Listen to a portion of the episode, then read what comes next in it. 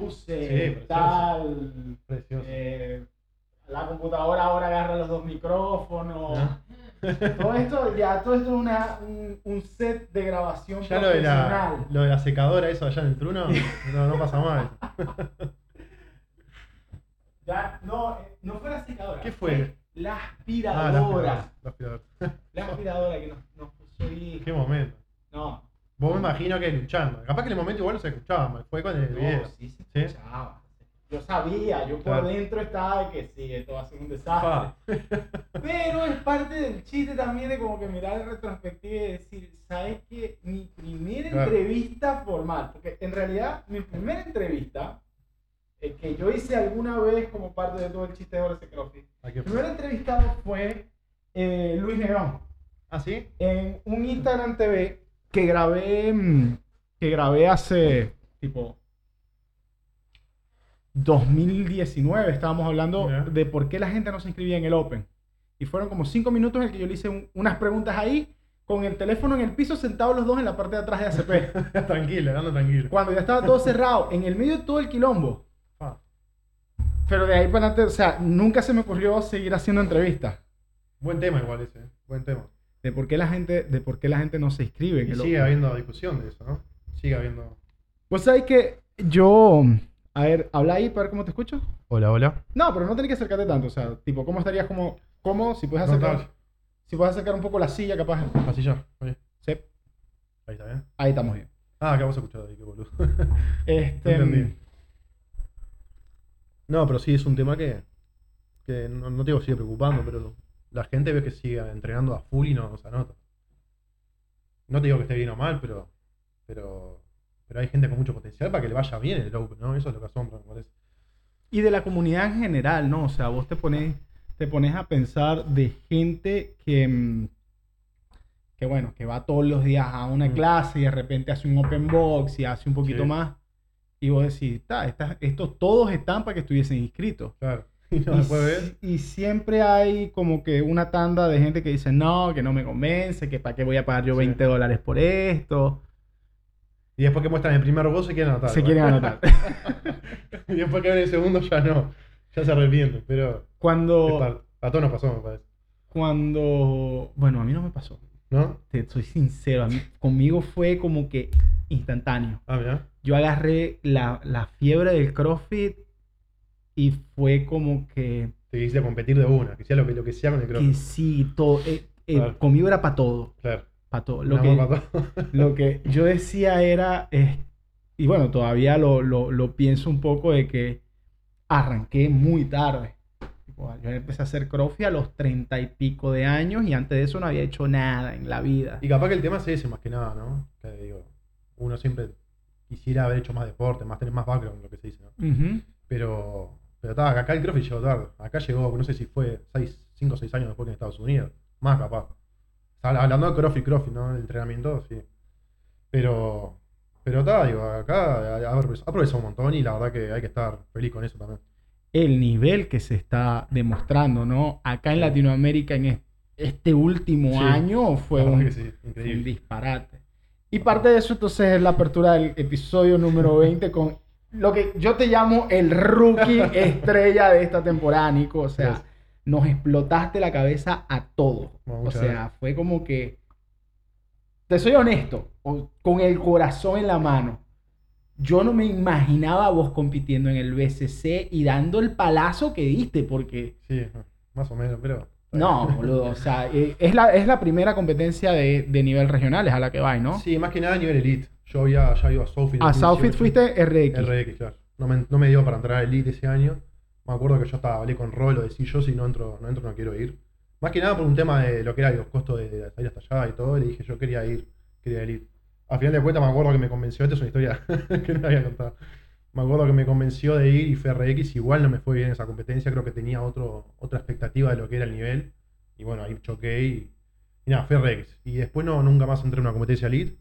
Bueno, fui acá a, a Watch, fue en diciembre, pero después creo que no, no competí más. Bueno, también hubo una en, ¿te en la Rambla? Creo que vos estabas en eso, en MBD. Sí. Pero no, Elite más, lo que es Elite, Elite Internacional no, no había competido.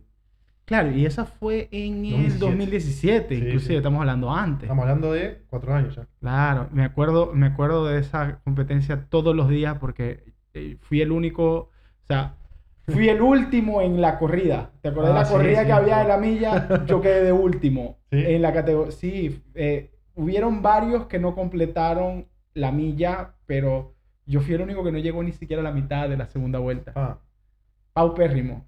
A la fecha me tiran a correr la misma milla con el mismo time cap, no llego. ¿En RX fuiste a esa? Sí. Tú- a mí me gustó mucho esa competencia, te tengo que ser sincero. Me Sí, pareció muy organizado. Sí, estaba, estaba todo bien estructurado y, y yo me pongo a veces a ver las fotos de, de esa Sí, competencia acuerdo. y las caras que hay, o sea, con el paso de los Sí. años, gente que uno va conociendo. Sí. Franco de Sí. eh, fue mi juez, este, estaba todo el crew de ACP, Tincho, Sí. no sé quién, no sé, creo que fue a, fue a Tincho o fue a vos que Lucas le metió Fue el pecho. Pensé que nadie sabía eso.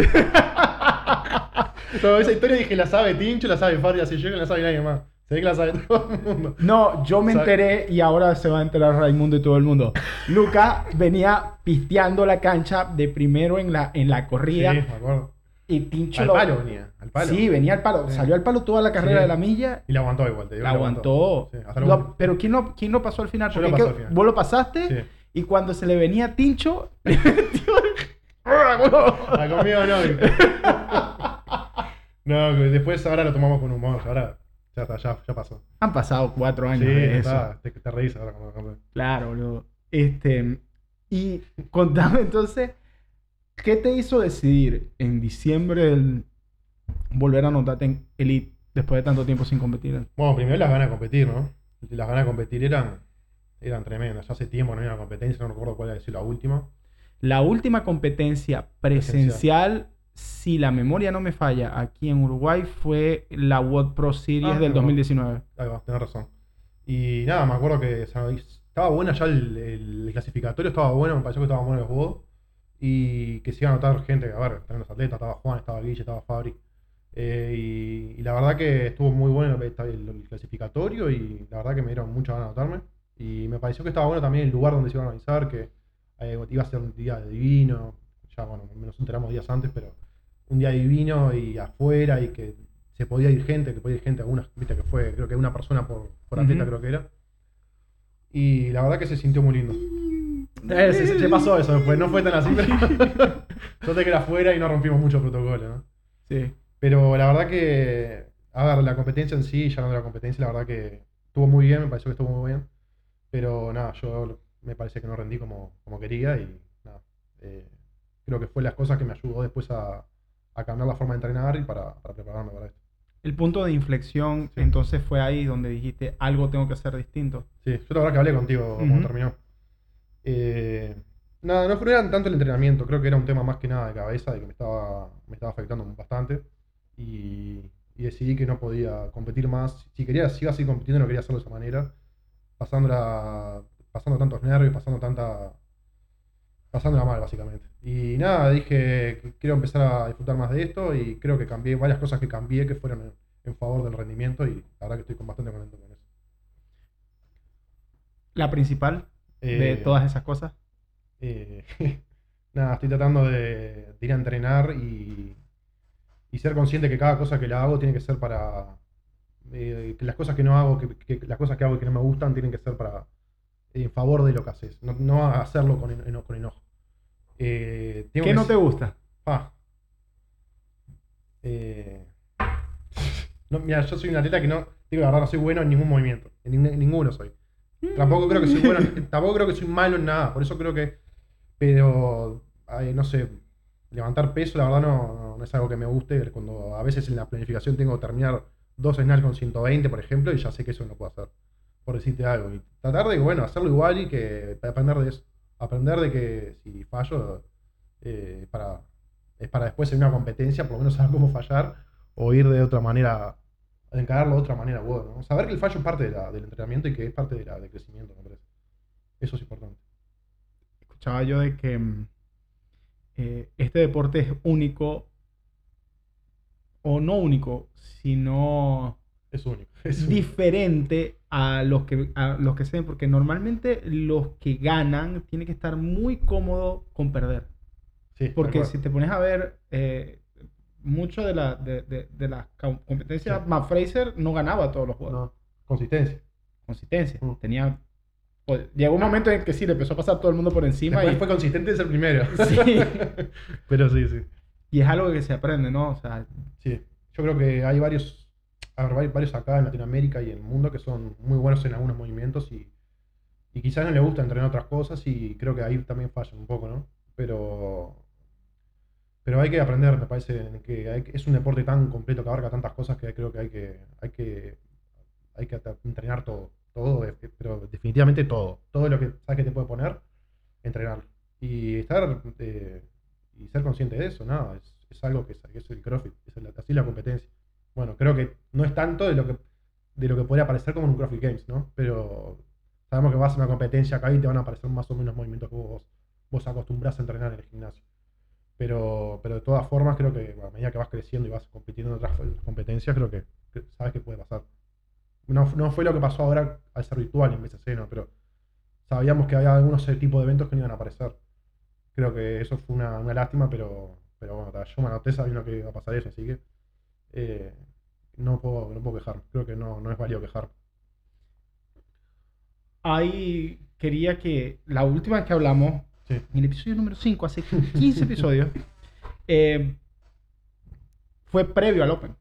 Sí, sí, fue previo al Open. Fue previo al Open. Al Open, ni siquiera los fue Sí. previo al Open. Quería hacer como una, un repaso de, de que nos contéis un poquito a la cámara eh, y a mí. eh, ¿Cómo fueron las diferentes etapas? ¿no? Háblame primero cómo viviste el Open. Porque este Open tuvo, por un lado, el arranque que estábamos todos metidos. Sí, Pasan dos semanas. La, la primera semana hubo de lejos nada convencional con esa, la caminata Ah, sí, se arma de mano. Después un WOD repetido en el que ta, fue probar contra lo que hicimos en el 2017 Sí, y después el cierre. ¿Cómo fue Pánico Canil esas tres semanas? Me acuerdo que en la entrevista esa que tuvimos, me acuerdo que te dije, hacer el primer WOD tranquilo, repetirlo y a morir. Preguntaban, no. Bueno, el primer WOD, a ver, prim- vamos primer WOD, es la caminata, me acuerdo que cuando apareció, lo estábamos con Rolo, Vico, Fari, estamos con Bruno. Y luego nos veíamos en las caras y decimos, dale, dale, que aparezca en serio WOD. ¿Qué, qué es ese movimiento en serio?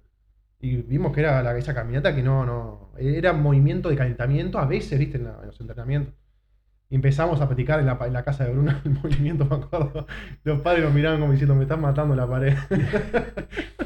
Eh, nada, la verdad que cuando lo hicimos fue. Me sorprendí para bien. Creo que hubiera sido un movimiento que, que si bien, como te digo, lo habríamos hecho muy pocas veces, creo que era. A ver, no, no te digo que era fácil, pero era un movimiento que, que, que que haciéndolo, practicándolo un poco, ya salía. De todas formas, no me fue bien. Eh, la verdad que fue un, un que creo que tuvo bastantes sorpresas, en Uruguay por lo menos. Eh, y creo que beneficiaba bastante, vamos a decir, a los, a los no más flacos, sino los que manejaban mejor su propio peso corporal.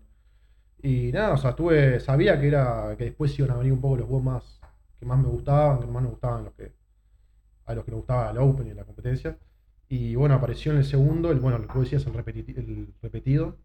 Eh, cuando lo vi fue, fue acordarme de, de cuando lo hice en 2017, era, Horrendo. bueno, viste que la neta que tuviste con Comba, que, que- que yo estaba en esa, ese WOD, lo hicimos con una dumbbell que era fabricada en el momento.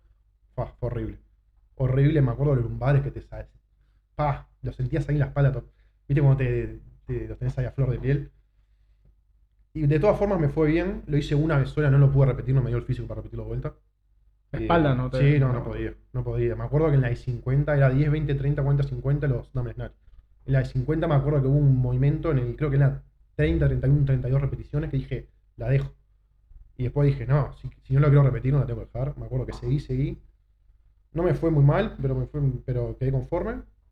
Y ya ahí me acuerdo que era un. El Open- ¿Cuánto, ¿Cuánto lo mejoraste en comparación con el 2017? En 2017 lo hice casi en 17 minutos, 16 minutos por ahí. Ahora lo hice creo que abajo de 11. Fa, no, me acuerdo de la fa. De solo acordarme ese WOD, no quiero ni pensarlo. Fue un, un dolor de espalda que dije, no, no quiero hacer más este WOD. Le dije a Fari, vos, hacelo. Me acuerdo que me estábamos hablando después de WOD. Fari me decía, lo voy a hacer el lunes, lo voy a hacer el lunes. Digo, hacelo, yo no lo voy a hacer. No me convenza porque eh, no lo voy a hacer, vos. Y nada, qué conforme, con el tiempo que conforme. Aparte, este Open tenía la diferencia de que vos... eh, Lo único que te importaba era quedar en el top 10 Tal cual, exactamente. En el 10%. Y me acuerdo que le dije, yo quiero entrar a, la- a los cuartos y quiero llegar entrenado, no quiero perder tanto tiempo repitiendo WODs, quiero hacer WOD y ya el sábado empezar a seguir con la planificación normal. Y bueno, eso fue efectivamente lo que hice. Eh, solo repetí primero. Me acuerdo que el primero lo repetí porque no me había ido nada bien. Y bueno, llegó el tercero. El tercero era la combinación ese de 1 y 2. Eh, primero era el, Antes de que me contéis de cómo te fue el bot, ¿cómo viviste lo del cierre y de todo eso? ¿Cómo, cuando dijeron cerrada las puertas, ¿qué hiciste? Ah, nada, fue, la verdad que me sentí, yo tengo la posibilidad, tuve la posibilidad de seguir haciéndolo los juegos, pero sentí, no, no sé si es lástima la palabra, creo que había varios que eran muy buenos, que tenían posibilidades de entrar a los cuartos de final y no, no siguieron haciendo WOD, y la verdad que me dio pena pensar que, que- que no podían hacerlo y que, que tenían condiciones como para seguir y encarar una buena competencia. Eh, eso fue la, realmente fue la primera sensación que tuve. Eh, pero ta, después sí, la verdad que tuve que hacer foco en lo que, en lo que, lo que tenía, que era, ta, yo lo podía hacer y que, tenía que, y que tenía que irme bien. Eh, y nada, ya encaré WoW 3. eh, era un WoW que, que me parecía muy, muy raro. Había algo que no, no, no, no me cerraba. Como la, me acuerdo que lo hizo Panchi, los, los Panchi los hicieron en la- Ujú. en la apertura y los vi quedar tantas veces las más y dije, son 30, o sea, son bastantes más Pero esos animales la tienen que hacer de 30 de una, dije. De- no hay tanta cantidad de tanta cosa, de tanto volumen como para no. Pero cuando, cuando lo hice. y no cuando, terminé, cuando terminas más El problema creo que fue cuando agarré la barra en el complex. Eso creo que fue el peor. El peor momento. Eh, me acuerdo que la primera vez que levanté la barra no, no hice con ningún kilaje. No, no pude tirar kilos. Creo que tuve, tiré 80. Eso fue el viernes, si no me equivoco. Fue el, fue el viernes que hice. ta, no pude levantar la barra y no pude tirar ni 100, creo. Eh, porque aparte creo que había querido tirar 90, 100 y ya había querido pasar como a 115 por ahí. Y, pero me acuerdo que en la de 100 no, no pude hacerlo y no tuve que repetirlo el lunes de, de cualquier forma, lo tuve que hacer. Y nada, o sea, sabía, como te digo, que entraba la mayoría que, íbamos, que iba a entrar, sabía porque iba a entrar el 10%, que es muchísimo en la región. Pero dije, no, tengo que tener un, un peso, tengo que tener. y, y nada, lo hice de vuelta y dije, está, ahora pasar, pasar raya, que, que venga el ¿Cuánto levantaste? 115 levanté. No, no, hubo, hubo cada uno, Jorge, ¿sabes qué? No, nosotros, nosotros lo hicimos clandestino. Sí. en, en, Mood. Ah, Y Richie falló los 100. O sea, él quiso ir de una a los 100 y no podía. Y Richie es fuerte como un toro. sí, sí. Eh, Luis creo Bueno, que claro. le- levantó 80 y algo y no pudo con los 90 y algo. Yo no, no recuerdo si hice 92 o 95. ¿Vos? Sí. Ah, buen peso, ¿no? Sí. Claro, la diferencia es que yo Claro, venía de hacer mucho menos en, Claro. en, en, en el WOD Claro. y tenía los mismos 5 minutos que ellos. Yo estaba Claro. mucho más desgastado. Y todavía sí me acuerdo, me acuerdo que no levanté los 97, porque cuando fui a levantar los 97 hice el peso muerto y dije, no, solté la barra. Era un engaño ese peso muerto. Sí, boludo. Sí, te sacaba el antebrazo ese peso muerto. No, estaba, estaba, Ahí ya sentía que estaba fea la cosa, estaba fea. ruda, estaba Sí, sí. ruda. Pero vos sabés que yo probé el, el Open, tuvo la modalidad de, de los WOD RX, los escalados, y además estaban los sin equipo. Sí, Ese WOD, el 21.3 y 21.4, sin equipo es peor sí. que el WOD con equipo. ¿Cómo era? El tenía- No, Toast no tenía, claro. tenía. No, porque lo tenéis que hacer todo, o sea, la idea era hacerlo todo en tu casa y en vez de... Besita. em, tenía besitos, tenía Ay, no. fondos entre dos sillas. Y tenía... em, aquí era lo otro. Besita, fondo entre sillas y otra cosa ahí. Claro. Y en vez de hacer con, o sea, en vez de hacer eh, con barra, era un palito. Uh, Ibas a 250 kilómetros claro, por hora. Ah, eran 8 squats, ves sit-ups y, y, El squat simulando los. La, la front squat sería. y sí. El asunto es que después, en vez del complex, tenías que hacer em, shoulder taps al Ah. aire. Como el aire. Y yo los estaba haciendo encerrado en ese cuarto con la humedad, todo lo que daba y me resbalaban las manos. Yo decía, Pa. no puedo, voy a matar. No, claro, claro. voy a matar. De hecho, lo traté de hacer después pegado contra la pared, me iba a matar. Ah. Lo frené. no, no. Sin duda peor. Está en el Instagram. Lo subí al Instagram. Porque dije, yo tengo que subir esto. Está peor que el mismo WOD normal. Claro, claro. Y salí más ahogado. ¿Ya? Y sí, es que la intensidad la, la maneja de otra manera, claro. Son mil, mil, mil repeticiones. Y todavía lo terminé. O sea, y con todo eso que era así equipo y nada, lo terminé prácticamente en el time cap. Ah, en la raya. Boludo, feo. Horrible. Feo. Bueno, pasamos de eso. Vienen los cuartos de final. Ah. Primera competición online dura que mete, que mete Crofi en la que por lo menos está tan abierto. Sí. Una de las cosas que a mí más me llamó la atención de los cuartos de final fue la distribución de piso. ¿no? Sí. Em, ¿qué, qué fue lo que a vos, de, de- al ver el lineamiento de, de la competencia, te, te- te dijo, mierda? O sea, ¿qué te disparó la chispa en la cabeza? Cuando vi los bodes y vos, Ujú. el volumen de HD. no, cuando vi esa cantidad de HD dije, no, no. No, no, estoy, no, no sé si la, no estoy preparado para esto. Dije, esto va a estar duro. Esto va a estar duro. Y efectivamente fue cuando subí. Me acuerdo que subí la cuerda después de hacer los 60 HD. Fue. La zona media no, no, no estaba subiendo la, la cuerda como la subía. Estaba subiendo la cuerda como, a- como lo que dice a huevo. No, no, no podía. Eh, respecto a ese, era hubo 2, el evento 2, me acuerdo. Eh, después el evento 1, ¿cuál es el, el, el- los cuartos final? Era. Mm. Ya hace Yo tiempo. me acuerdo, yo me acuerdo que estaba El RM Front Squad el RM cuarto. Front Squad- de los Front Squad era el cuarto. eh, no hubo ninguno complejo gimnástico. Es verdad. Em, estuvo. Ah, ¿cuál fue, el- ¿cuál fue el primer evento? Sí, no me acuerdo. Ah, ya acuerdo, fue, fue la Hansan Push Ahora me acuerdo. Ajá. En ese WoD me acuerdo que no, no, no me fue muy bien. Fue un WoD que, que respeté mucho. La verdad que no, no, era para. Era un WoD para atacarlo mucho más. Eran movimientos que se hacían más que nada todos los días. Eran push, creo que eran push press con las dumbbell, eran hands and push. Y, y no me acuerdo qué más tenía. Pero sin duda que lo que más me sorprendió fue la cantidad de HD. Me sorprendió, como te, esa parte medio que para mal, pero también me sorprendió para bien que pusieran tan inclusiva en esta compe- una competencia que era inclusiva, vamos a que fue inclusiva, porque el 10% de la región era bastante. Y que, y que pusieran ese volumen de HD, dije, "Ta, esto es un evento elite, esto es un evento que, hay que el que lo gane, la verdad que está bien planificado. Me gustó. Y después nada, después había un huevo pesado que era el 963, ese el final de los. Power Snatch y, bueno, Snatch y Brute Jam Over. Ese también era, era el que lo ganaba, era movía un lindo, era mover el peso, era... Ese era- Yo vi ese, yo vi esa, ese WOD y yo dije, malero.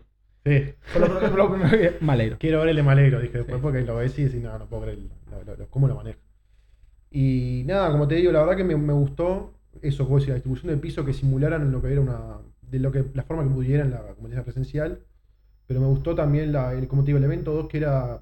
Uno esperaba seguir viendo cosas que, que quizás no eran.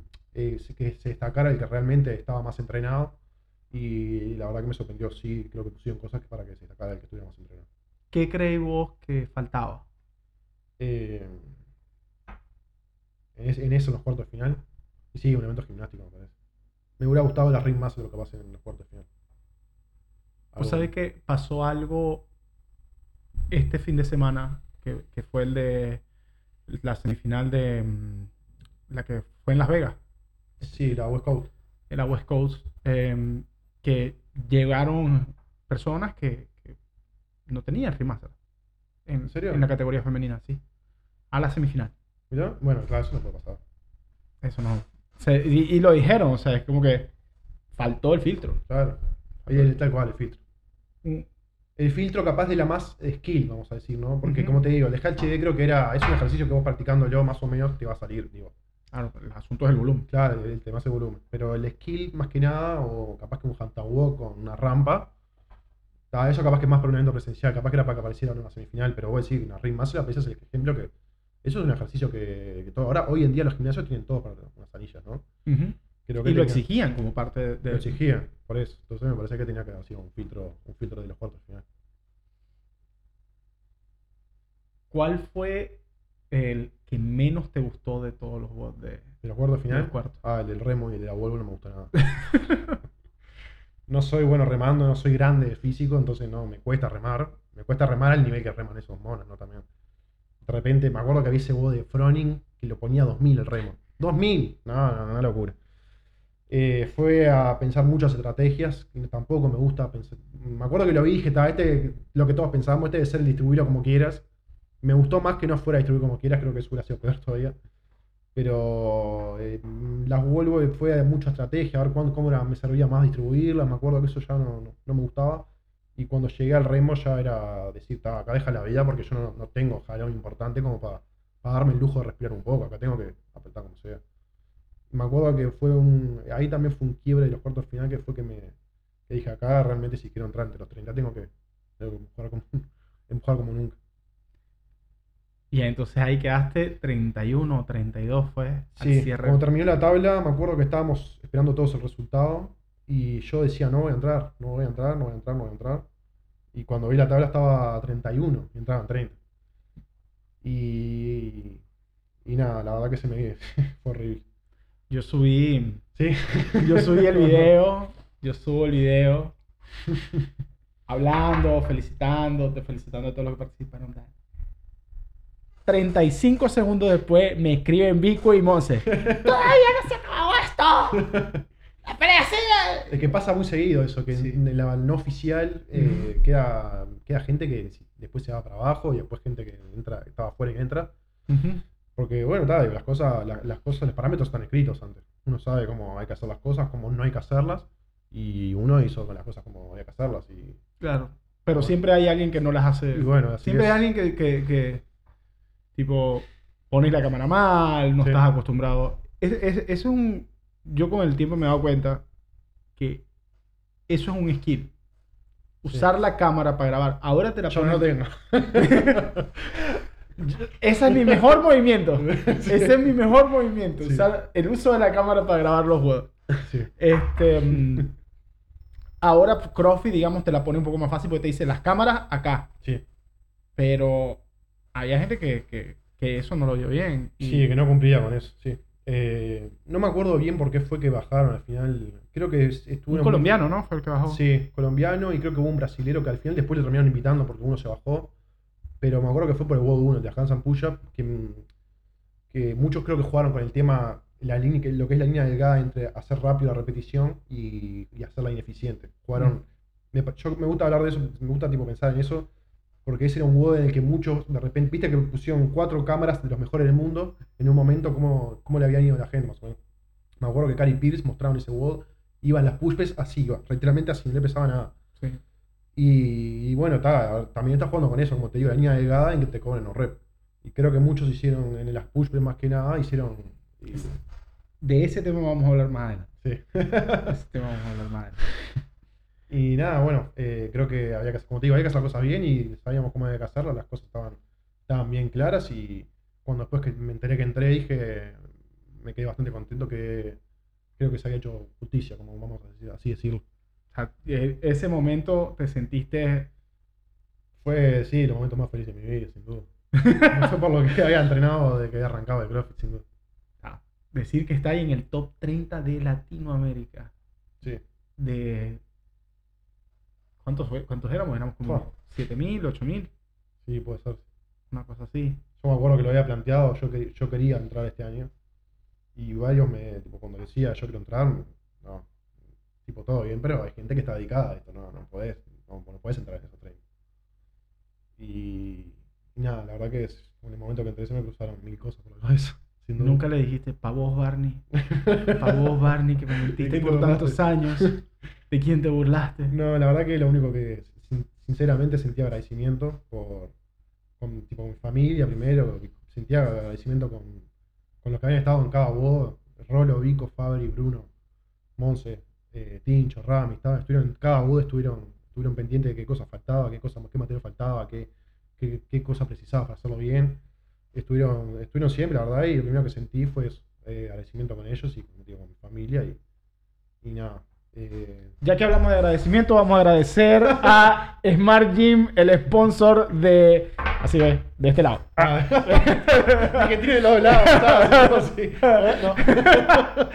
Smart Gym, el software de gestión de gimnasio, que son los que me dan presupuesto para poder hacer esto, est- estas entrevistas y los bacanales que se hacen después cuando hacemos los streams en vivo.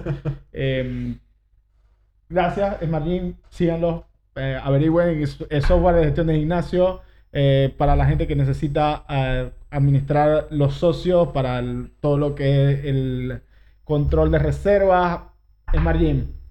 Tengo que pedirles que me digan como una especie oficial de cómo hacer el- el- la, la publicidad porque no la tengo. Yo digo lo que yo leo de, que- de Claro. lo que hace Smart Gym y, y lo que sé que lo que sé que hacen. Claro. Em, pero bueno, lista la seña, listo ya la parte publicitaria. Pasemos a la semi, ¿no? Viene la semi- Primero lo de que Virtual. virtual. Eh, Ah, ahí ya fue el primer balde de agua fría. Estaba, la verdad que, o sea, como te digo, el sueño era entrar y entrar y competir al lado de esos animales, sin duda. Me veían compitiendo ahí al lado de, de, de los mejores, como te digo. Y mm, nada, eh, cuando me enteré que fue virtual, fue. Se acabó todo eso. Y me acuerdo que leí de, de, de ahora leí hace poco de Fikowski algo que me quedó, que él se enteró también, a ver, viste que según la distribución, como a qué competencia, según la región, perdona, a qué competencia ibas en Estados Unidos. Y me acuerdo que la esposa le dijo, tipo, él se, también se le vino el mundo abajo, lo mandaron a virtual y dijo... la- siendo que él históricamente no es bueno en virtuales. ¿no? Exactamente. Y, él dijo, y la esposa le dijo, hacelo como si hubiera sido en presencial.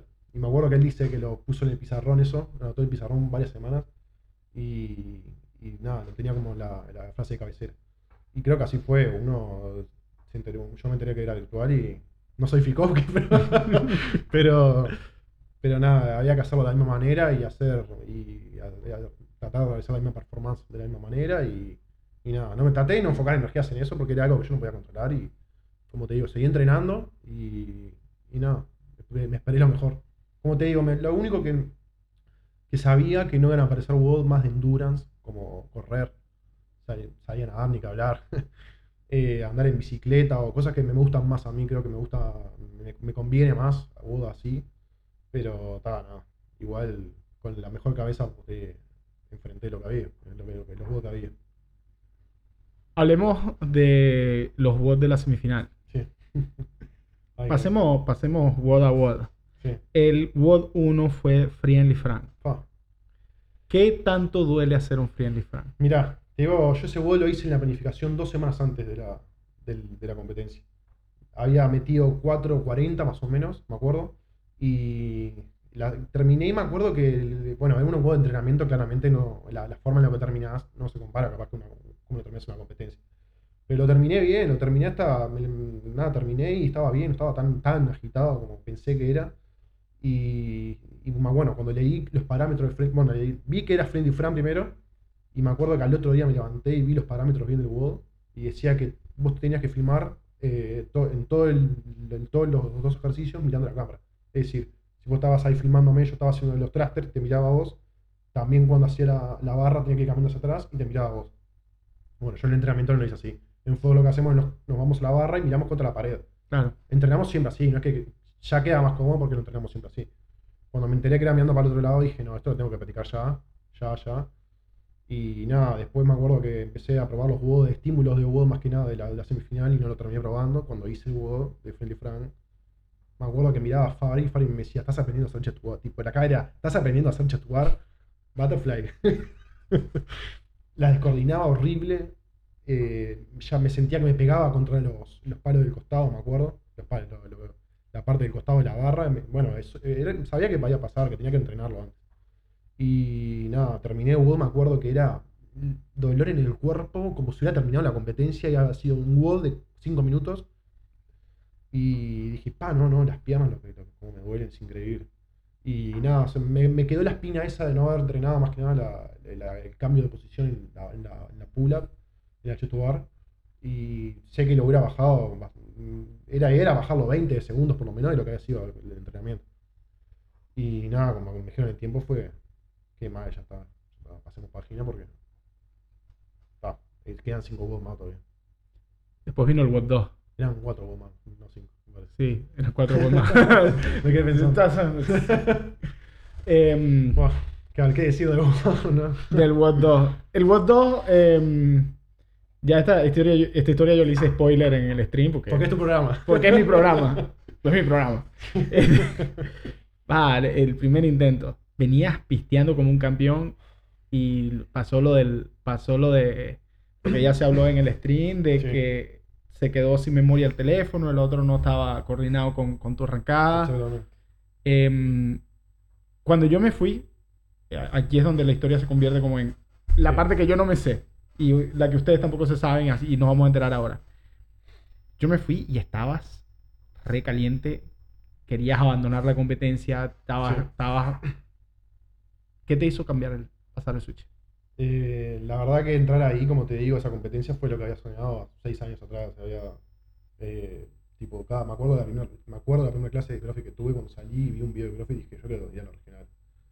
Y cuando me pasó eso, cuando me, me dijo, cuando Albe me dijo terminaba, salí, termin- terminó Hugo, no, se, trancó la cámara, me caí, me, me tiré al piso, me sentí impotencia, ta, pensé en dejarlo, realmente pensé en dejarlo, cuando me fui del bot, eh, ahí fue que me hice la pregunta de cuánto era que lo quería de verdad entrar ahí a esa competencia y, y a partir de ahí fue llegar a mi casa a comer, tirarme a la acostar un- me acosté un rato, puse hielo y dije, está, esto, esto hay que cambiarlo, tengo que hacer de vuelta y tengo que hacerlo de la misma manera o mejor. Y me fue bien en ese juego al final. Te fue muy bien. Bueno, el tema fue eh, que quiero explicar más o menos cómo fue, porque capaz que no, no, no sabe muy bien cómo fue la historia. Que teníamos dos celulares grabando, la idea de dos celulares era justamente por eso, por si el oficial se, se quedaba sin memoria, cosa que sabemos que no, que, no iba a pasar porque Monse se había fijado cuánta memoria tenía. Después me enteré que no se había fijado. y bueno, cuando corta, cuando corta el de ella, resulta que el mío, en, todo esto no se sabía bien cómo era, estaba medio confuso el tema. Que el mío había arrancado tres repeticiones después de que yo había arrancado. Ujú. A todo esto, cuando termina WOD y me entero que había pasado, yo pensé que se habían terminado los dos celulares la grabación. Dije, no, qué raro, pero ta, puede pasar. Cuando me entero que pasa, solo se había parado el de Monse. El mío seguía grabando. Y yo todo esto le digo, pero pará, si, yo prefiero toda la vida que me penalicen tres repeticiones, hacer este WOD de vuelta. Cuando me, me fijé en la. el- cuando terminé, creo que era 85 overhead o algo así, yo, iba y me fijé, comparé con el tiempo de la segunda vez, iba a 45 segundos más rápido en la primera vez. Dije, una lástima porque me hubiera. Que me acuerdo que quedé top 10 en ese juego. Dije, capaz que me hubiera ido bastante mejor y capaz que hubiera ido subido bastante más. Pero, pero creo, como vos decías, esa parte que el punto de inflexión creo que fue el, la, que me hice la pregunta cuánto, cuánto de verdad quería estar ahí. Y, y hice, como te digo, repetí WOD y lo hice de la mejor manera, con la mejor cara posible y me olvidé de lo que había pasado. Fue horrible. Fue de las sensaciones más feas que he tenido. Pero la verdad que estoy contento conmigo de cómo lo, lo, lo afronté, sin duda. Yo me acuerdo que llegué acá a casa y estaba... Sí, sí, yo pensé, Jorge, se lo hice venir hasta acá, se vino hasta acá con la mejor, tremendo equipo de. No, yo me natación". sentí mal, yo me sentía mal por vos, yo sentía como que mierda. O sea, porque yo vi lo que, lo, lo, lo que era ese WOD, o sea, yo vi a Juan yo sé lo que le, lo que, el estado en el que queda el cuerpo después del segundo WOD. Sí, mal. Y dije, ah, voy a tener que hacer otra vez. No sabíamos si lo ibas a hacer otra vez. Y yo, estaba- Sí. yo le decía a Fabri, hablen con él, conversan. Ah, pero el, el problema principal era que eran, era la 1 de la tarde, ya 12 y media, 1 de la tarde, y a las 4 tenían que entregar los dos. Sí. Bueno, capaz que era un poco antes, ahora que. Era las once y media. 11 y media. Claro, yo lo repetía eso de las 2 y media de la tarde, más o menos. Y, y nada, eso era lo peor, que tenías que entregar los dos WOD en, en- en- ya en un ratito. Y bueno, está, y esa fue esa decisión rápida que dije, está, está, lo hago, listo. Pero sí, te, te dejaba los cuadris en las piernas, me acuerdo que yo en ese momento creo que fue la adrenalina, que en el momento que lo arranqué, no me sentí, no sentí tanto de cansancio. Me acuerdo que cuando volví ya a hacer, era HD, terminabas con overhead, volvías a hacer HD de vuelta, terminé los HD y arranqué los pesos muertos y ahí ya fue que sentí de verdad el cansancio y dije, no, esto, Mm. acá apretá porque la fatiga la estás, la estás sintiendo en serio. Acá está, está duro, acá, acá tenés que apretar. ¿Cuál hiciste primero, el WOD 3 o el WOD 4? El primer juego que ah, de los, está bien. El 3 era el de, ah, hice los Snatch primero. Hice de mañana el de los Snatch. Y nada, eh, la idea era hacerlo de noche el día anterior, pero bueno, por razones Sí, obvias, sí. ya me tenía que hacerlo los dos al otro día, preferí descansar y hacerlo de mañana el sábado. Eh, y tal, lo hice el sábado de los Snatch. Tiré uno con 111, que no, era mi RM. No, no era mi RM, perdón, fue mi RM el momento que lo tiré. No lo Claro. tenía. Y, y nada, quedé contento. Ya, ya ese momento ya me había olvidado lo que había pasado. Yo estaba bastante contento, la verdad que tiré un peso que me, me desafiaba y lo hice bien. Y, y nada, eh, ese WOD que me fue mal igual. Terminé 20 27, 28 de 30 personas. Pero sabías de que el, por, por el peso es Que- todavía. Sí, que era el WOD que me iba a tirar abajo, sabía. Tenía que tirar adelante con otros WODs, sabía, lo tenía muy claro. Sabía que estos locos, aparte del 111, te lo tiran. Que bueno, Omar salió a tirar tachongo. ¿Viste? O sea, Guillermo. Guillermo Maleiro lo estaba haciendo como que. Sí, Ponele sí. peso a esta barra, porque por Aparte, favor. viste que tiraba, así así la acomodaba como diciendo, quédate quieta porque ya voy por vos de vuelta. Sí, sí. No, increíble. Eh, me asombró, la verdad que uno hace tipo. Yo terminé con un minuto de- para tirar esa barra, un minuto fue. Fui a tirar el snatch, lo tiré, me fui para atrás, volví y ya fallé y ya terminó el tiempo. Y ahí, como te digo, Maleira estaba tirando, sosteniendo la barra, ya iba de vuelta. Una locura. Sí, fuerte como un toro. Ah. Pero bueno. El WOD 3, el de la Ring Muscle Up, Ah, eh, Ring Muscle Up, eh, Lunge y Double Under. sí. ¿Cómo, cómo te fue? Ese huevo me acuerdo que vi a Hebner que lo subió unos días antes, que había subido el tiempo, cómo distribuyó las masas, todo. Dije, voy por esa estrategia. Que había hecho 10, eran 30, 20, 10. Ujú. O sea, iba bajando más. Y dijo, hice 10 al principio, de las 30 hice 10, y después hice 4 series de 5. Y dije, no me gusta esta estrategia, me gusta, lo voy a hacer. Arranqué a las 10, me empecé a balancear en las masas, y dije, pa, no puede ser que arranque así. Estaba, después al final terminé, era un ejercicio, era, un- era- estaba en las masas, el ejercicio, estaba, el WOD estaba en las masas, sin duda. Vos pensás que. A mí la impresión que me dio era que estaba en los Double Under. Sí, también. Los corté N veces. Ah, no, no, las veces que corté la doble under. Me acuerdo que Henry había dicho, las doble under no te cansan las up para. O sea, determinadas doble under no te cansa para hacer después las muscle up. Y que los lunges solo están para. como accesorio, como. Para, para cortar tiempo. Eso, eso mismo. Para romper los quinotes. Ni si, no estaban ni para romper los quinotos para mí, ni estaban las doble under para que no te cansaban para up. Y las corté 8000 veces. Los lunges también, la- me acuerdo que hice una vuelta. No me acuerdo cuántas vueltas eran, ida y vuelta, cuando me acuerdo cuántas eran. Era, el asunto eran 30, 30 metros, Ahí va. 300. 300, claro, el 30 metros. 20, estaban 20 divididos en- metros, 200, 10, 10 metros, 100. Ahí va, eso mismo. En donde era enredado era en, en- por equipos. Los equipos eran la- las distancias y la cantidad de doble under era, Ah. era medio rara. Ah, claro. Pero- Y, y nada, las lanchas me acuerdo que hice una pasada y ya dije, no, no, estoy muerto, estoy muerto. Me acuerdo que pensé en todo el lugar que me quedaba, 20 ring muscle, 20 metros lanches, 200 dobles, ya había hecho 300 y me quedaban 200 más y después terminaba de vuelta y 10 muscle, 100 doble unders más. Ese fue el juego que más, para mí fue el más desafiante de todos, sin duda. Fue el que, el que el, el- para mí el más elite, el que decía, este es el que lo ganaba. Bueno, me sacaron 6 minutos en ese juego, terminé 20 algo y me acuerdo que Richel me creo que lo ganó con 14 algo. Fue una locura. Tiraba más, claro, era. Era el juego para él, me parece. Mm. Pero. No, eran todos los juegos. La verdad que era el más entrenado, tengo que reconocer que era el más entrenado de todos y el que, el que se ganó, ¿no? Pero. El que se ganó el derecho a Yamais. Pero, no, como te digo, ese juego fue el te digo el que más desafiante para mí. Sin duda. Luego pasamos al WOT 5. El WOT 5 ¿Y qué me filmaste? es, sí, Sí, remo, caminata de mano sí.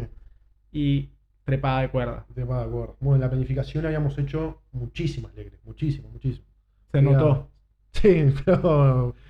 Pa, bueno, sabes que me acuerdo cuando estaba haciendo las. le- Ah, bueno, el Legles era. Ese vuelo era 2000 metros remo. Ujú. Eh, eran. Me acuerdo que. No me acuerdo en cuántos metros. oh, 80 eran met- metros contra walk. No, 60. 60. Pero eran 12 idas, digamos. O sea, 6 idas y vueltas. Ujú. eh, de, de a 5 metros. De 5 metros. Entramos que tenías que meter los 5 metros sí o sí. Ahí va. Me acuerdo que haciendo 3, 4, 5 pasadas de caminata, eh, me acuerdo que Rolo me decía seguí, seguí, aprovechar, sacar tiempo para ir después a las legres. Me acuerdo que tenía los brazos que yo ya no. No- decía, ¿cómo? Te estaba comiendo la oreja Sí. mal. Sí. Mal. No, y me acuerdo que fue la fuerza que dije. ma- Vos me decía, seguí, que que sacar tiempo para legles, no sé qué. Yo dije, ¿con qué me trepo a las legles después de hacer todo esto? Y, y no, y no sé, yo sentí como que el Rolo me empujaba, como que había algo que decía, vas a poder igual, vas a por subirte, lo, lo tenés entrenado, esto lo hiciste muchas veces, las legles. Y efectivamente me subí después y la verdad que me sentí bastante bien. Me sentí bastante bien y, y fue un juego que disfruté bastante. Creo que fue de los que más disfruté, me parece. El último. Ah, Gretel. Gretel. A mí me encanta, boludo. Yo no sé por qué me gusta tanto Gretel. Desde que lo vi, o sea, hay dos WOD que yo vi en, en- escritos y eran Gretel y, Gretel y Kratos, ¿no? En, en, en, dura- en la preparación de, la, de las semifinales. Y- y me encantan estos dos WOD. Kratos Porque-. Eh, Kratos es uno que tiene trepada de cuerda y ahorita no me, no me acuerdo más. pero de- después lo, vi- lo vimos en, en- en uno de los streams que hicimos. Ah, Y vimos el Kratos, eh, lo hicieron en el Mid-Atlantic, ah. eh, hombres y mujeres. Y lo vimos ahí. Ah, claro, sí, sí, sí, tanto, yo me acuerdo, yo me acuerdo. Eh, Sí. Divino ese es precioso. Me encanta. es, es Antampucho y, y, y Legles. Y... no- Sí. No me acuerdo, no me acuerdo cómo, era el, cómo era el esquema, pero creo que era Antampucho y Legles. Pero Sí. me acuerdo que lo- eran 10 rondas Ah, y el Dumble Snatch pesado, ¿no era? y en Dumble Snatch pesado. Sí, precioso. Precioso WOD. Porque eran handstand push-up, snatch con la dumbbell snatch horriblemente pesada y las, y las row climb legless. Y Sí. dije, estas 10 rondas van a matar gente. Sí. Eran pocas, pocas repeticiones por ronda, pero era. Hay que, hay que ver a lo último. Como, como Y no, y no es un sprint. No, a diferencia de Gretel, Sí. que Gretel es el pedal al fondo y, Sí. y nos vemos el otro lado de la... Nos vemos el otro lado. Vamos al otro lado, a ver cómo llegaste. Sí, tal cual. Era la última parte. es decir, acá hay que dejar todo. ¿Cómo, ¿Cómo estuvo Gretel? Eh, yo, la, bueno, me acuerdo que, como decís vos, estuve en el Mid Atlantic, ese WOD también. Y yo cuando lo vi fue. ¿verdad? Este WOD eran 6-7 minutos, tipo 10 rondas. Y cuando lo vi, como salían esos monos en el Mid Atlantic, fue. Bueno, está, y habrá que, habrá que ir igual. habrá que ver cómo. Porque sé que los demás van a ir igual en esta competencia. Como decís, Maleiro, fuertísimo. La, la, la golpe es rapidísimo, rebota ese hombre. Dije, está, acabar que apurar. Sabía, como te digo, que era el último WOD y dije, está, me quiero contento de la competencia, quiero saber que di el máximo. Y bueno, ese WOD fue el de la tarde. eh, lo hice, me acuerdo que también de la tarde del, del domingo ya. Y, y nada, como te digo, fue como si vos fue un sprint que me acuerdo que la arranqué, ya en el momento que me empezó a doler de ese WOD, me acuerdo que ya Rono me estaba diciendo, te quedan cuatro, te quedan cuatro rondas. Y ahí fue que dije, ah, ya está, ya, ya, ya terminó, sprintalo y termi- terminalo. Y efectivamente, cuando terminé, estaba tirado en el piso, no me podía levantar. Era, bueno, una acumulación claramente de todo lo que había sido la competencia. Que, que tal, era, eh, aparte los clean and jerk no eran ni siquiera clean and jerk, era, me acuerdo que subía de más en la barra arriba para no usar las piernas, para no cansarme para las burpees. Era, era feo por donde lo vieras, era, era lindo de ver, pero feo, bastante feazo. Y, y nada, me acuerdo que me fue bastante bien ese juego, también quedé top 10 y cuando me, cuando me enteré cómo me había ido, la verdad que quedé súper contento. Fueron dos juegos con top 10, la verdad que, que, que no me puedo reprochar nada, que sumamente contento. Eh, sé que hay cosas para mejorar, sé que el peso es algo que tengo que mejorar, pero, pero bueno, nada, terminé ese juego contentísimo y sabiendo que lo hago todo. Así que no me puedo reprochar nada. Ahí, mm, ¿cuál, ¿cuál fue tu posición final en, En en- la tabla, Ujú. 16 también. 16 y 30. La premiación es, eh, eran 5 mil dólares, 4 mil dólares y, 3.000. y 3 mil dólares para el 1, 2 y 3. No te dieron nada del, del Brasil CrossFit Championship, pero yo te tengo algo. Este va a ser un momento fantástico porque me tengo que parar. Maravilloso para la grabación. A ver, a ver. Bueno, ¿Qué se vendrá? tenemos Opa. En la guía del deporte del fitness siempre tenemos algo de la gente de alternativas veganas que. Muchas gracias. te están dando jaboncitos. Uh, me gusta. em, son Uh. jaboncitos aromáticos, están re buenos eh, de la gente de alternativas veganas. Cada vez que me acuerdo de Ivana de decirle, Nadia, tengo entrevistado, ella, me- ella me colabora con algo. Y Frey Cherito de Vale Frey. Opa. Entonces, Una genia, vale, una genia. Viste, salís de gracias. aquí, salís, no te dio nada la gente de Brasil, pero Jorge hace crossfit, la guía del No. deporte del fitness te da Muchísimas premiación. Muchísimas gracias. Sí, la verdad que la competencia, ni siquiera una remera, fue increíble. Fue, fue algo... ¿No te mandaron la placa? La placa, te la- ¿qué sabes cómo te la mandaron? ¿Cómo? Por PDF. No. No, no, no, fue, fue hasta eso. Hasta eso. Me acuerdo que. Bueno, en el Mid Atlantic dieron. No, de una todo. mochila no bull. Mochila no bull, no sé qué cosas más dieron. Y dije, acá cuando fue virtual sabíamos todo lo que traía, que traía, que no, no estar al lado compitiendo de todos los demás, y la- los nervios de competir solo y no saber cómo le iba a los demás. Y estas cosas también, de no, no tener nada, no, no te mandaran nada. La cosa por PDF, era, era algo. Cuando me enteré dije, no, esto ya fue. esto- Es, es el gran debe, ¿no? O sea, creo yo, porque por más de que hagas algo virtual, a nivel de organización, no sé, yo me imagino que ellos ha- habrán tenido que resarcir por, por seguro y tal de la gente que habían contratado y eso, de que igual tuvieron que gasto encima, se entiende que es un- una situación especial. Pero algo tenían que darle a los atletas. El tema fue el. Yo creo que lo peor de todo fue la. No sé si tomaba de pelo, pero el costo de la inscripción era carísimo. Era, era 250 muy- dólares, ¿no? eh, no, sí, 250 dólares. El año pasado en los games habían sido 200 dólares. Y este año 250 en un regional virtual todavía. Fue una- para mí fue una. Yo creo que fue una toma de pelo. Y que es algo que tiene que. Me acuerdo que CrossFit después terminaba la competencia, te mandaba una entrevista. Una entrevista. Una, una encuesta decía "¿Con ¿qué te pareció el regional en el que vos estuviste? Y no, todo mal. Ya era de cualquier cosa que me preguntaras, mal, mal, mal. Te preguntaban también de que de cómo había sido, cómo, cómo, cómo te sentiste con la organización y fue, me acordaba de esto, de que no, de que fue una tomada de pelo la inscripción y que, y que- que creo que hubieran estado en el TV. Creo que tienen que mejorar para el año que viene, sin duda. Esperemos que, bueno, este año las circunstancias fueron especiales, Sí. porque todavía eh, hay mucho que está cerrado. Si queréis más agua, avísame. Mm. avísame, te traigo. Em, todo esto es programación de punta. programación de punta. La organización que yo tengo es fantástica, especialmente para la gente que está escuchando. Este, pero mm, decía de que esto es un año raro, porque apenas está empezando a tomar forma otra vez el formato regional Sí. o ellos lo, llam- ellos lo llaman semifinales, la gente lo sigue llamando regionales. Hay un, hay un Sí, quilombo sí. con el nombre. Sí, sí. Em, y con todo esto de las restricciones de viaje y tal, pero ya empiezan a asomar Sí. competencias presenciales, ya se está empezando a hablar de, de Sí. eventos. Sé, porque es de conocimiento público, de que por lo menos Santi va a ir al, al Madrid CrossFit Championship. Vi algo, vi algo, sí. Eh, sé de otra gente que se está preparando para empezar a hacer clasificatorios online. Hay otros clasificatorios online que se están abriendo. ¿Hay algo que vos estés viendo en la temporada 2020, alguna competencia que te esté llamando la atención, Nico? Ahora realmente no, no, no he visto nada. Vi esto que vos decís de Madrid, nomás que, bueno, claramente ahora no voy a poder ir a Madrid, ya quiero aflojar un poco. Ya es, es enseguida, me parece, no sé cuándo es, pero es ahora, ¿no? Sí, sí, es dentro de poco. Pero no me he enterado de nada todavía y estaría bueno, así que por lo menos acá en Uruguay se haya, haya una competencia. Sería bueno un clasificatorio, capaz, pero presencial, por lo menos la final, ¿no? Creo que Mm. todos estamos esperando eso y que entendemos obviamente la situación en la que estamos viviendo, pero creo que ahora la- las cosas, la- los casos van bajando y me parece que estaría bueno pensar que capaz que una competencia presencial. Supuestamente ahora a partir del 5 se abren otra vez la capacidad de hacer eventos. El 5, sí, el 5. Eh, 5 de julio, para los que, los que estén viendo esto de pasado. 5 de julio del año 2021.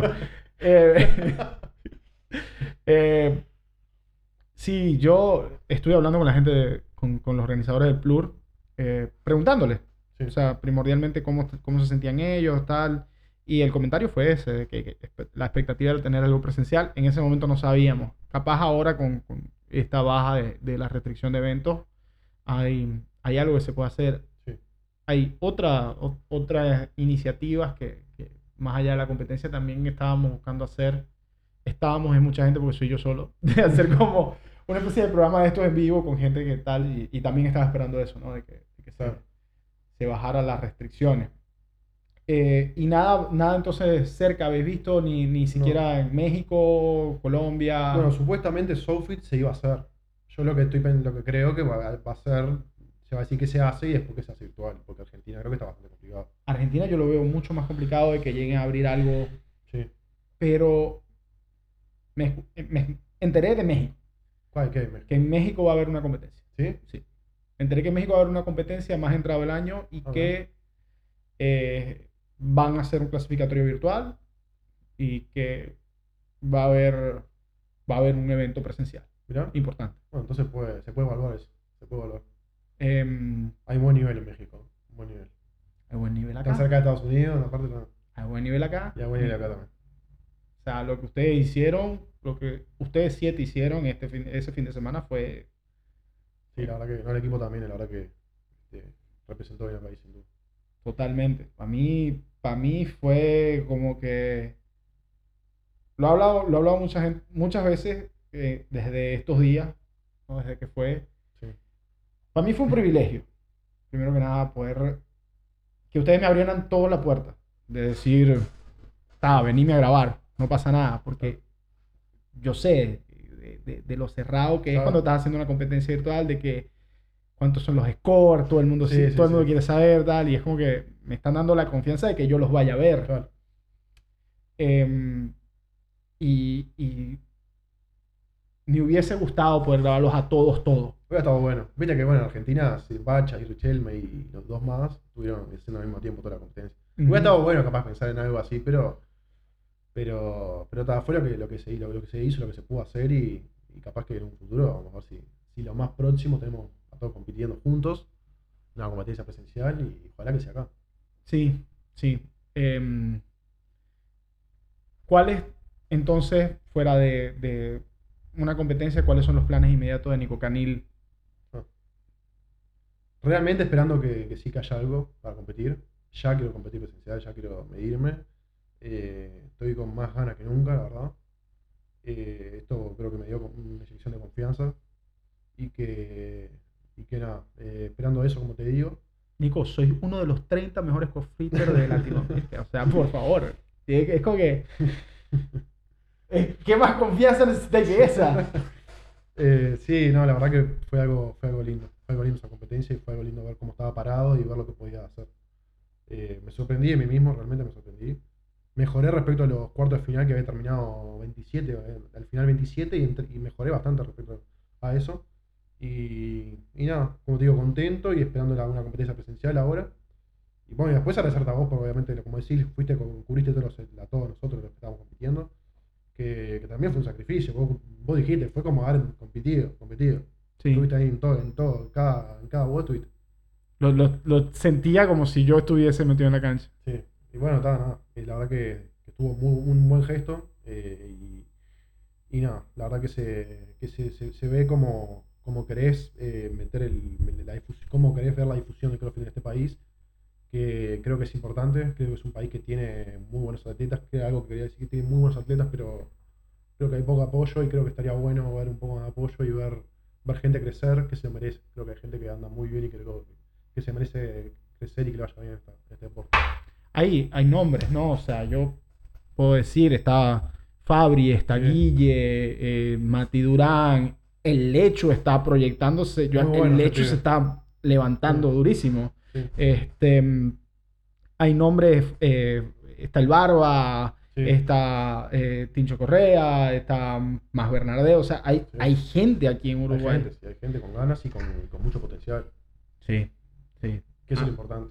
A mí, eh, lo, que, lo que yo pienso, eh, eh, el debe es la frecuencia de competición. O sea, Sí. Más eventos. Sí. La, la promoción de eventos, porque siempre se habla, no, vamos a hacer algo más interno, algo más interno, pero Sí. tiene que hacer como algo que, que llame y que... ¿Qué Pasa mucho de que la, la gente de alto nivel no va a todas las, a las competencias.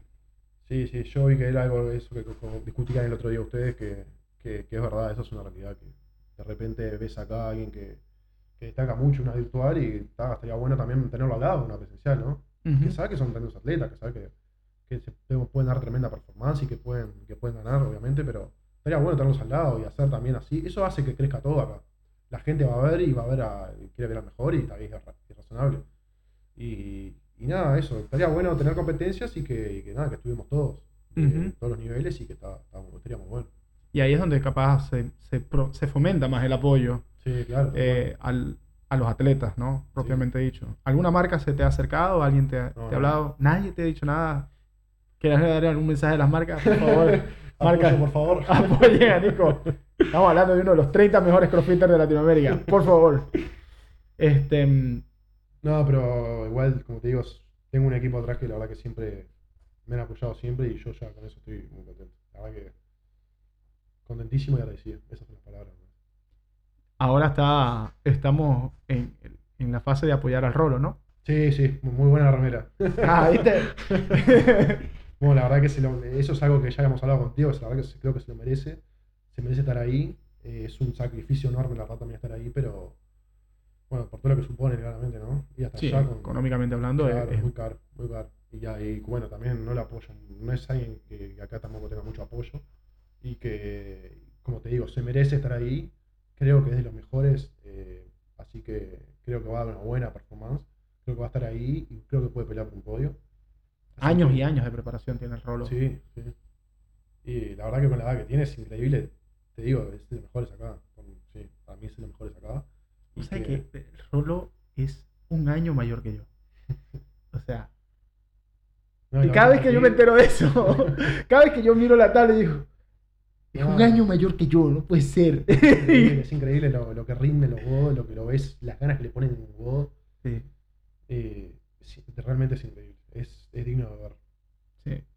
El, el ambiente que tienen, que están creando ustedes allá en Force, eh, entre los atletas de élite que hay, porque tipo vos, Vico, Monse, que también está ahí en, en el tope de la tabla nacional de femenino, este, eh, Fabri, el Tincho, eh, que el Rolo, ¿qué otro nombre se me escapa de la gente que está y ahí? Bruno viene mejorando un montón también. Bruno, que, que pasó a cuartos de final Sí. y se acaba de partir una pata. ¿Qué fue lo Sí. que pasó en la pata al Bruno?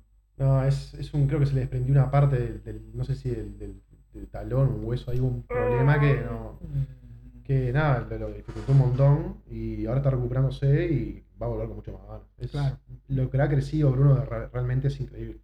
Me acuerdo que arrancó hace tres años y estaba viendo, viéndonos entrenar en CrossFit Sur y me acuerdo que hacía la clase y que él le ponía unas ganas tremendas y que no, me acuerdo que nos acompañó, le, se- le encantó seguir al CrossFit. Eh, Arrancó creo que al mes ya nos estaba acompañando a Woodland a competir, a ver, y de ahí me acuerdo que arrancó y no paró. Fue al Sofi, ¿verdad? Con, Fue al Sofi en el equipo. con estaban Cami, estaban el Bruno y no me acuerdo quién es más. Y después no me acuerdo qué más era. Y después era. mm, Era, un equipo que, está, que se formó en Boost. Sí, en bus. Sí. Cami de los Santos, eh, Bruno, y ay, ¿quién eran los otros dos? Si no me sale el nombre, a ver. Fueron en escalado. Eh, Sí. Pero ha crecido un montón, Bruno, y la verdad que. eh, la verdad que es, es, es un gran, es un gran atleta, y que, y que tiene más para darse, sin duda. Hay un gran equipo en Ford, como decís. eh, estamos todos tirando al mismo lado, siempre no hay ningún ego, la verdad que el que compita, le toque competir, lo vamos a apoyar siempre. Y se ha visto eso siempre en la Open en los cuartos final.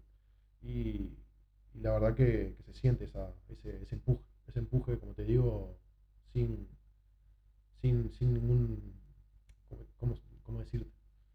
No, no hay, es incondicional. Realmente los ves y te quieren, quieren que vos te vaya bien. Y es, es divino, la verdad, entrar ahí hacer un gol y sabes que, que no lo estás haciendo vos, lo estás haciendo con ellos al lado. Claro. Realmente, realmente lo estás haciendo con ellos al lado.